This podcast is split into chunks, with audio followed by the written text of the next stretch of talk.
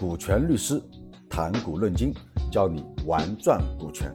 大家好，我是股权律师朱凯。今天我们的股权是干股。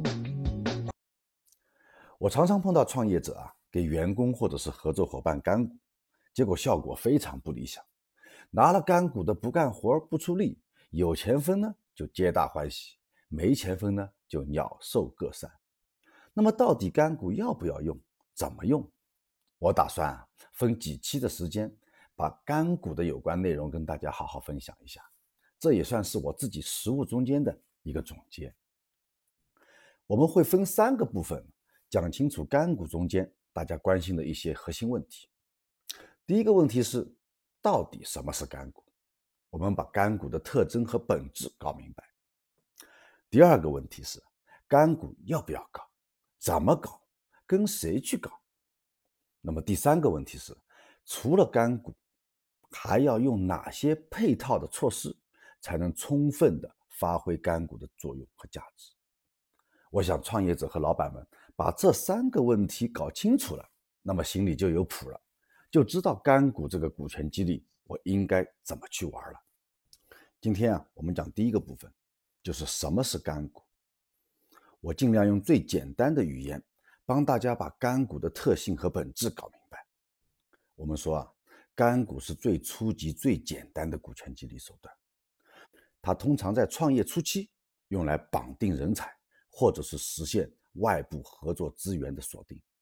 那么，相比较期权、限制性股票、虚拟股票这些机构复杂、手续繁琐的股权激励方法而言啊，干股是相对来说比较简单。比较直接的，它既不用进行公司的股权变更登记，又避免了复杂的法律程序和法律文件，所以大家一开始的时候都比较喜欢用干股来做股权激励。那么什么是干股呢？干股其实就是大股东把他股权中间的一部分的分红权分配给激励对象，而且这个里面仅仅是分红权，这是我想要强调的。那么，激励对象拿到了这部分分红权之后，可以跟大股东一样，在公司年底分红的时候享有一定的分红。所以，我们看到干股虽然带股字，但实际上它就是一个分红权的分配。除了分红权，干股实际上跟股没有任何关系。特别是我们在做股的过程中间所强调的一个对应的决策权，干股是不具备。那么，实现干股分配的这么一个方法方式也很简单。一般来说，我们就是让大股东和激励对象签一个书面协议就可以了。那如果说有的公司是针对大部分的员工，那么也有的公司通过公布一个公司制度的方式来进行发布。那么这就是干股。那么干股具备哪些特点呢？首先，它是方便，就像我们说的，它不用登记。只要一纸协议就可以完成。其次一个特点是无偿，就是不需要支付对价。通常我们获得干股啊，都是无偿的方式由大股东来授予的。它不像员工持股或者是期权，需要我们这些激励对象来出资认购公司的股权。那么干股的最后一个特点是利益唯一性，就像我说的，干股原则上只涉及分红权，不涉及公司的。经营决策权。当公司要发生经营决策的时候，开股东大会的时候，这些拿干股的激励对象是没有资格参加股东大会，也没有权利提出表决意见。这是干股的三大特征：方便、无偿、利益唯一。那么，有的人要问了，那么干股和奖金到底有什么区别啊？这个问题其实问得非常好。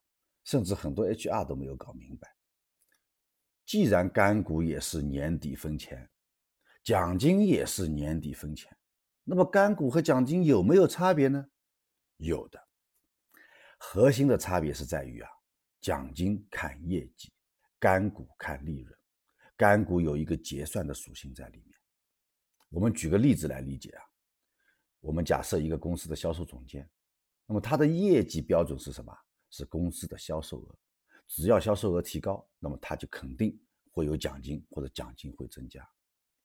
但是如果说这个销售额提高了，需要花费大量的公司其他经营管理成本，比如说市场费用啊、人员费用啊，那么这个时候销售额虽然提升，但是公司的利润却没有提升，因为公司的成本增加了。那么这个时候干股能不能分到钱？不一定能分到钱。所以我们说啊，奖金是让激励对象盯着自己的职能，而干股啊是让激励对象盯着全公司的整体发展。这样说来啊。干股和奖金还是有显著的区别的。那么干股的优势实际上是不言而喻的，它就是具有较强的激励性。只要公司能够赚钱，或者说能够扭亏为盈，那么大家就能够有钱分。这个蛋糕越大，大家能够分到的利益也越多。所以干股它可以激发员工来努力工作，同时它也可以激发外部的这些合作资源。向公司进行利益倾斜，但是我们如果不配套一些合理的辅助措施，干股是有非常大的劣势的。干股的劣势在什么地方？我们下一期再跟大家详细的介绍。好的，感谢你的收听，我们下期再见。